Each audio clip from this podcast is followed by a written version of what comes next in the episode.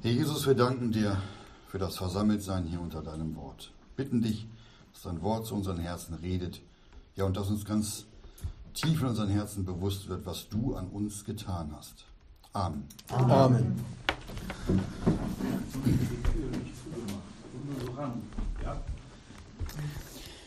Ja, wir lesen heute im Kolosserbrief Kapitel 1 den Vers 13 und die Überschrift lautet heute die Versetzung in das Reich des Sohnes. Da heißt es in unserem Text, der uns errettet hat aus der Gewalt der Finsternis und versetzt in das Reich des Sohnes seiner Liebe. Es geht um Versetzung.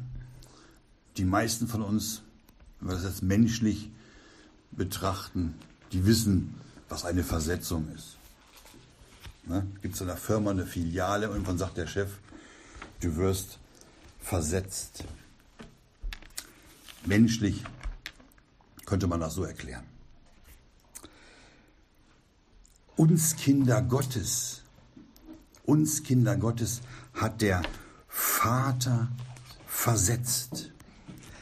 Hat der Vater versetzt und zwar nicht an einen anderen Standort, in andere Filiale, sondern wir wurden versetzt in das Reich seines geliebten Sohnes. Wir wurden fähig gemacht, wir wurden fähig gemacht zum Anteil am Erbe der Heiligen in dem Licht, heißt es. Und der Vater ist es auch, der uns errettet hat aus der Gewalt der Finsternis. Der Vater hat uns errettet, weil wir sein, sein Gnadenangebot angenommen haben.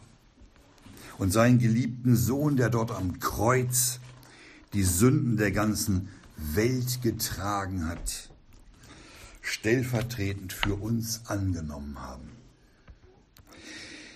Wir lesen von der Gewalt der Finsternis. Im Epheserbrief und auch im Korintherbrief lesen wir davon. Und beim Lesen dieser Bibelstellen, da wird es einem richtig bewusst, dass wir hoffnungslos verloren waren. Wir lesen mal zunächst Epheser 2, Vers 1 da steht, auch euch, die ihr tot waret in euren Vergehungen und Sünden, in welchen ihr einst wandeltet nach dem Zeitlauf dieser Welt, nach dem Fürsten der Gewalt der Luft des Geistes, der jetzt wirksam ist in den Söhnen des Ungehorsams. Und dann in 2. Korinther 4, lese ich euch noch den Vers 4 vor. Da steht, in welchem der Gott dieser Welt den Sinn der Ungläubigen verblendet hat, damit ihnen nicht ausstrahle der Lichtglanz des Evangeliums. In all diesen Menschen, unter denen wir auch früher wandelten, hat der Gott dieser Welt, haben wir gerade gehört, der Fürst der Finsternis, ja der Satan, den Sinn der Menschen verblendet. Die können geistlich nicht sehen. Das ist erschütternd, dass ein Mensch in dieser Welt, und dazu gehörten auch wir, unter der Macht des Gottes dieser Welt ist. Und das Furchtbare daran ist, dass der Mensch aus diesem Machtbereich der Finsternis niemals herauskommen kann. Und so viele Menschen wollen das auch gar nicht, weil die sich schon so sehr an die Finsternis und an die Lüge gewöhnt haben. Und auch von uns, auch von uns hat keiner die Errettung gewollt lesen das in Römer 3, Vers 10. wo es heißt, da ist kein Gerechter. Kein Gerechter. Auch nicht einer steht da. Da ist keiner, der verständig sei. Da ist keiner, der Gott suche.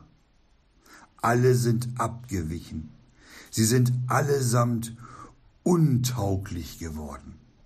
Da ist keiner, der Gutes tue. Da ist auch nicht einer. Und wenn wir dann später doch gewollt haben, dann doch nur deswegen, weil der Geist Gottes in unserer Seele gewirkt hat. Dadurch wurden wir doch erst bereit, uns ja unsere Herzen zu öffnen. Das ist nichts anderes als Gnade Gottes. Das ist der Grund, warum es in Epheser 2, Vers 8 heißt, denn durch Gnade, durch Gnade seid ihr errettet, mittels des Glaubens. Und das nicht aus euch, Gottes Gabe ist es.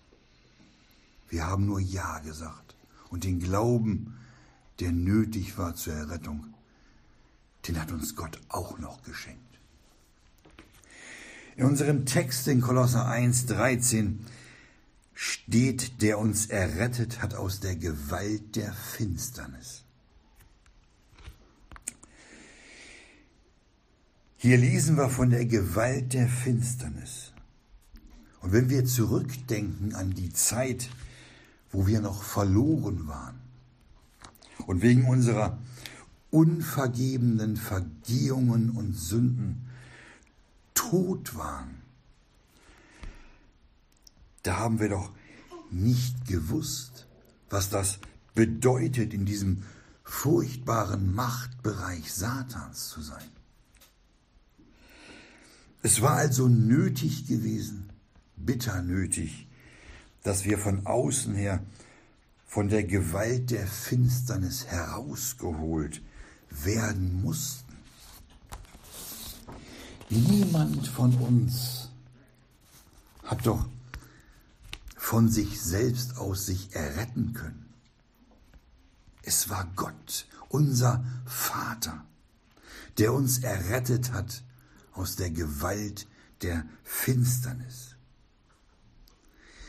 Und wir haben hier auf Erden und wir werden in Ewigkeit Grund haben, ihm dafür zu danken, dass unser liebender Gott uns versetzt hat in das Reich des Sohnes seiner Liebe. Unser Vater nahm uns nicht aus dem Machtbereich der Finsternis heraus um uns dann einfach uns selbst zu überlassen. Hat er nicht gemacht. Sondern er versetzte uns in das Reich seines geliebten Sohnes. Damit brachte uns Gott unter eine andere, viel mächtigere Gewalt.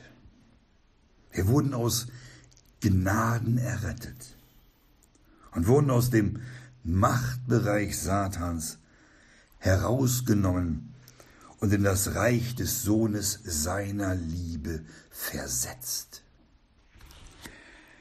Das hat Gott schon getan. Das kommt nicht noch auf uns zu. Das ist nichts Zukünftiges.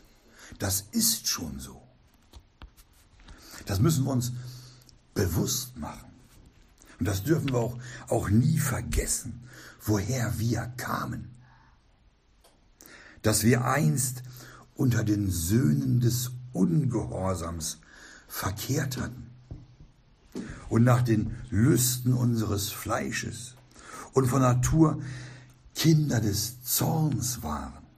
Steht so in Epheser 2, Vers 3. Und wir dürfen auch nicht vergessen, dass wir durch die Errettung nach Kolosser 1, Vers 12, ein Text davor, fähig gemacht wurden für das Anteil am Erbe der Heiligen in dem Lichte steht da. Darum hat Gott uns schon jetzt in das Reich des Sohnes seiner Liebe versetzt. Und wir wurden dadurch unter die Macht seines Sohnes gestellt. Und in diesem Reich des Sohnes seiner Liebe ist der Herr Jesus ja nicht etwa unser König. Könnte man sich also in so einem Reich vorstellen. Unser König wird der Jesus auch niemals sein. Der Jesus ist König Israels. Doch für uns, für die Versammlung, ist der Jesus das Haupt. Das Haupt der Versammlung. Wir lesen davon in Epheser 1, Vers 22, in Epheser 5, Vers 23 und Kolosser 1, Vers 18 lesen wir vom Haupt der Versammlung. Das ist wichtig. Das ist wichtig, denn wir werden neben ihm stehen und nicht unter ihm. Wir sind Teil unseres Herrn Jesus. Natürlich bleibt unser Herr Jesus unser Gott und unser Herr. Doch wenn es um die Herrschaft geht, dann stellt der Herr Jesus seine Braut uns neben sich. Diese einzigartige Bezeichnung Reich des Sohnes seiner Liebe die finden wir nur hier auf der Erde. Damit wird der geistliche Bereich ausgedrückt, in dem die Person des Herrn Jesus für uns den Mittelpunkt bildet. Der Herr Jesus, der der Sohn der Liebe des Vaters ist, der gibt diesem Reich des Sohnes seine eigentliche Bedeutung. Was sind das für, für gnadenvolle Segnungen? Dass wir in Christus Errettete sind und von der Gewalt der Finsternis Gott so nahe gebracht wurden, wie auch der Sohn seiner Liebe dem Vater nahe ist. Und wenn wir heute hören und lesen vom Sohn seiner Liebe, dann denken wir doch automatisch daran, dass Gott Liebe ist. Wir lesen in 2. Johannes 1, Vers 3, wo der Herr Jesus als Sohn des Vaters bezeichnet wird. Und auch wir und das ist nicht übertrieben, das ist nicht übertrieben, werden Söhne Gottes genannt. Galater 3, Vers 26 steht, denn ihr alle seid Söhne Gottes durch den Glauben an Christum Jesum. Der Sohn des Vaters drückt die, drückt die liebende Beziehung aus, die ewig ist. Der Jesus, der hat nicht irgendwann diese Liebe gekriegt, sondern die hat er schon immer gehabt. Schon immer als der eingeborene Sohn, der im Schoße des Vaters ist. Der Sohn seiner Liebe. Dieser Begriff, das drückt die herrliche Liebe des Vaters aus, die der Herr Jesus von jeher vom Vater hatte. Der Sohn des Menschen wird der Herr Jesus über die Menschen und über die Erde herrschen. Das ist eine ihm gegebene Herrlichkeit. Und diese ihm gegebene Herrlichkeit, die drückt sich schon im Bild vom, vom Jakob und seinem Sohn Josef aus. Als nämlich der Josef, kennen die Geschichte in 1. Mose 37, Vers 3, von seinem Vater Jakob diesen besonders schönen langen Leibrock geschenkt gekriegt hat. Der Vater, der Jakob, hatte den Josef ganz besonders lieb. Und er gab ihm diesen langen Leibrock, hat er ihm geschenkt. Josef steht da, war der Sohn seines Alters.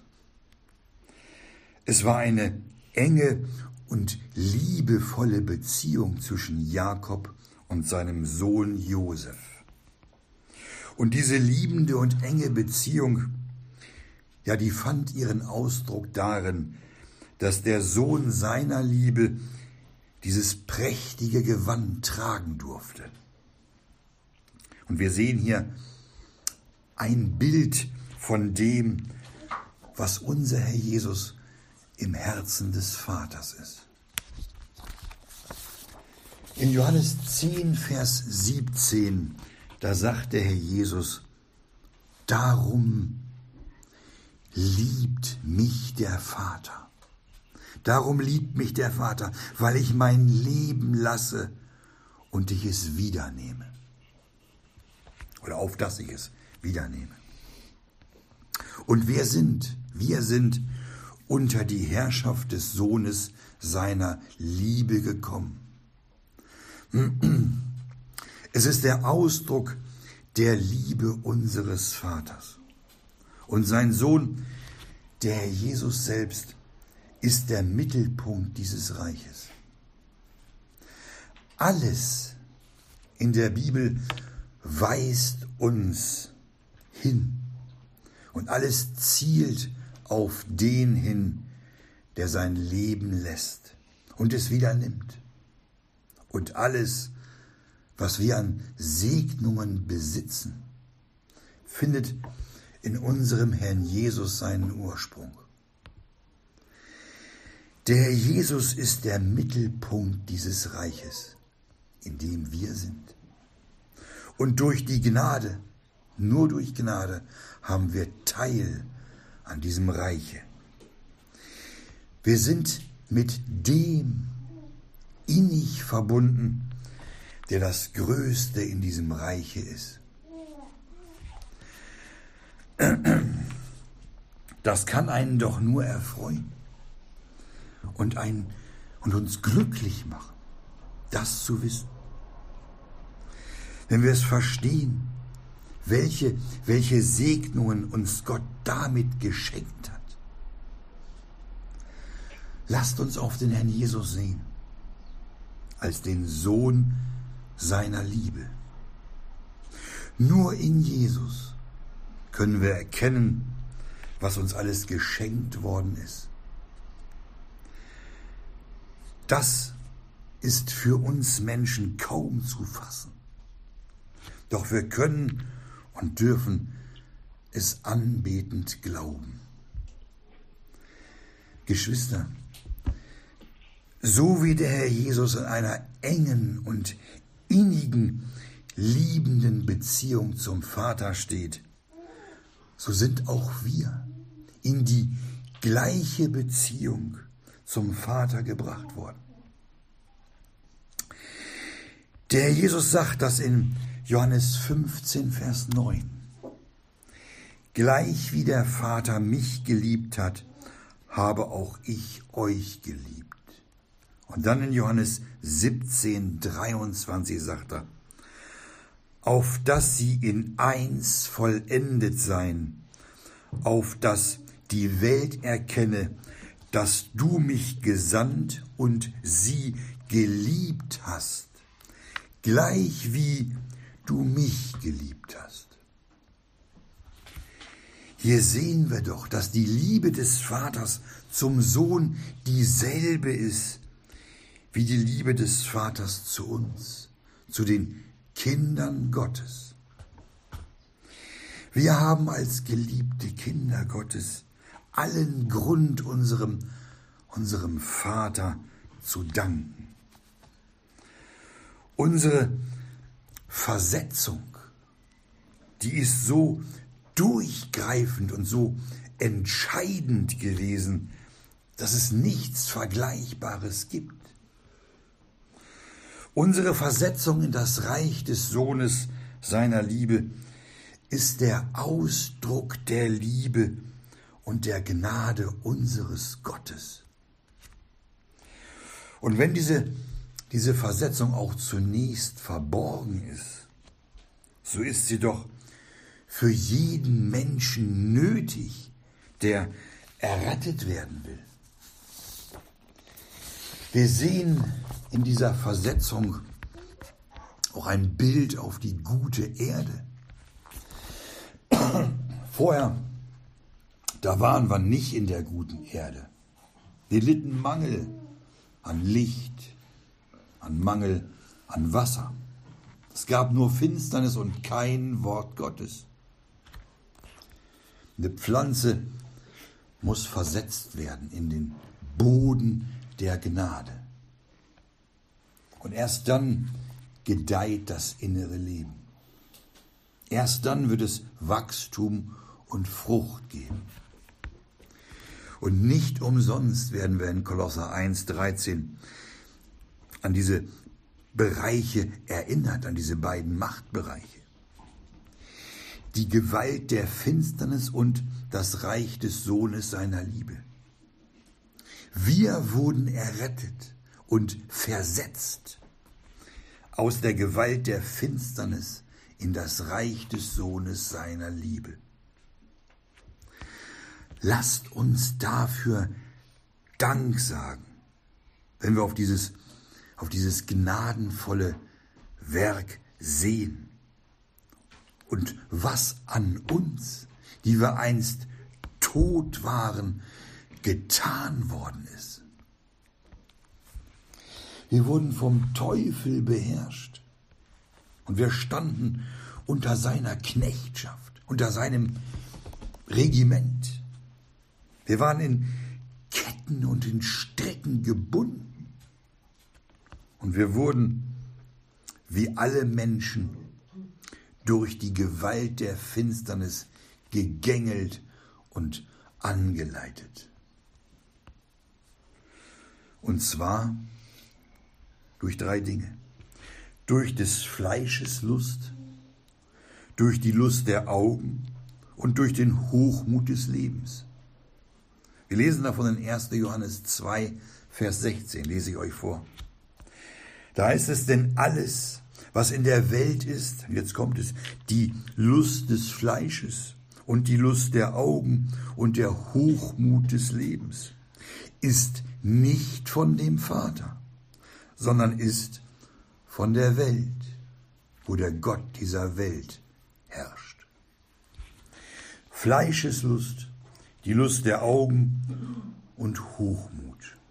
In diesen, in diesen Ketten lagen nicht nur die Kolosser gefangen, sondern auch wir. Bevor wir in das Reich Christi versetzt wurden durch Gnade. Was hat unser liebender Gott aus uns gemacht, die wir nach Epheser 4, Vers 13 früher in Eitelkeit des Sinnes waren, unseres eigenen Sinnes waren, und verfinstert am Verstande waren, steht da, und entfremdete Leben Gottes, wegen der Unwissenheit, die in uns war und wegen der Verstockung unserer Herzen. Da kamen wir her. Und wie erschreckend ist es zu sehen, wie der Teufel alles verdrehen kann, auch bei uns. Er ist wirklich der Vater der Lüge. Und er hat es geschafft, Millionen Milliarden von Menschen völlig zu belügen und sie dem Leben Gottes zu entfremden. Das Werk der Gnade, das übersteigt alles Menschliche. Und es kann, das kann nur in Einfalt des Glaubens verstanden werden.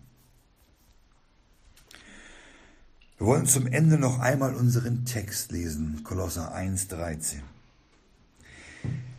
Der uns errettet hat aus der Gewalt der Finsternis und versetzt in das Reich des Sohnes seiner Liebe. Es heißt hier nicht nur versetzt in das Reich des Sohnes. Es heißt hier versetzt in das Reich des Sohnes seiner Liebe. Also Liebe des Vaters. Diese Liebe des Vaters gibt uns Kindern Gottes das Recht, freimütig dieses innere oder dieses innige und liebevolle Verhältnis auch zu genießen. Um das richtig einzuordnen, das zu verstehen, lesen wir jetzt noch den Vers 14, Kolosser 1, 14. Da heißt es nämlich, in welchem wir die Erlösung haben, die Vergebung der Sünden. Wir haben die Erlösung und wir haben die Vergebung der Sünden. Das ist der liebende Beweis Gottes, weil es hier, hier in der Bibel für uns geschrieben steht. Die Erlösung und die Vergebung unserer Sünden sind doch die Grundlage all der Segnungen, die unser Vater für seine geliebten Kinder bereitet hat. Wir wurden versetzt in das Reich des Sohnes seiner Liebe, um in glückseliger Gemeinschaft mit dem Sohn seiner Liebe schon hier im Geiste und auch in Ewigkeit zusammen sein zu können. Und wir müssen uns prüfen an dieser Stelle, was wir im Reich des Sohnes seiner Liebe für Fortschritte gemacht haben. Haben wir Fortschritte gemacht in der Erkenntnis des Herrn Jesus? Haben wir ihn täglich erwartet und durch unseren heiligen Wandel die Ankunft des Tages Gottes beschleunigt? Sind wir darauf bedacht, uns Schätze im Himmel zu sammeln? Oder ist unser Sinn eher auf irdische Dinge beschränkt? Das sind ernste Fragen. Und wir tun gut daran, diese Fragen in der Gegenwart unseres Gottes uns einmal selbst zu beantworten. Was für ein beglückender Gedanke für alle aufrichtigen Kinder Gottes. Aber wie ernst für die oberflächlichen und gleichgültigen Geschwister. Lasst uns doch unsere Herzen auf ihn ausrichten und uns bereit machen, unserem Bräutigam entgegenzugehen. Möchten doch unsere Lampen leuchten und unsere Lenden umgürtet sein. Was könnte es Besseres für uns geben, als das Wissen über die ewige Errettung? Ja, es zu wissen, ein geliebtes Kind Gottes zu sein als Versetzte in das Reich des Sohnes seiner Liebe. Da sollen wir an den herrlichen Tag denken, wenn der Herr Jesus uns erscheinen wird. Dann werden alle Tränen getrocknet werden und alle Schatten werden für immer verschwinden. Und alle entschlafenen Brüder und Schwestern werden auferstehen. Und wir, wir die Lebenden, werden verwandelt in verherrlichten Leibern und werden mit ihnen vereinigt werden. Wir werden alle gemeinsam dem Herrn Jesus entgegengehen und vollkommen dem Bilde unseres Herrn gleichgestaltet sein. Wir werden ununterbrochene Freude haben und eine nie endende Glückseligkeit. Die wird uns erfüllen. Und einen Vorgeschmack davon erhalten wir schon hier. Schon hier, wenn wir im Lichte wandeln. Ja, wir werden schon, schon bald bei dem sein, der uns unendlich liebt und der sich selbst gab zum Lösegeld für viele. In der ganzen Ewigkeit werden wir staunen und, und unendliche Freude haben.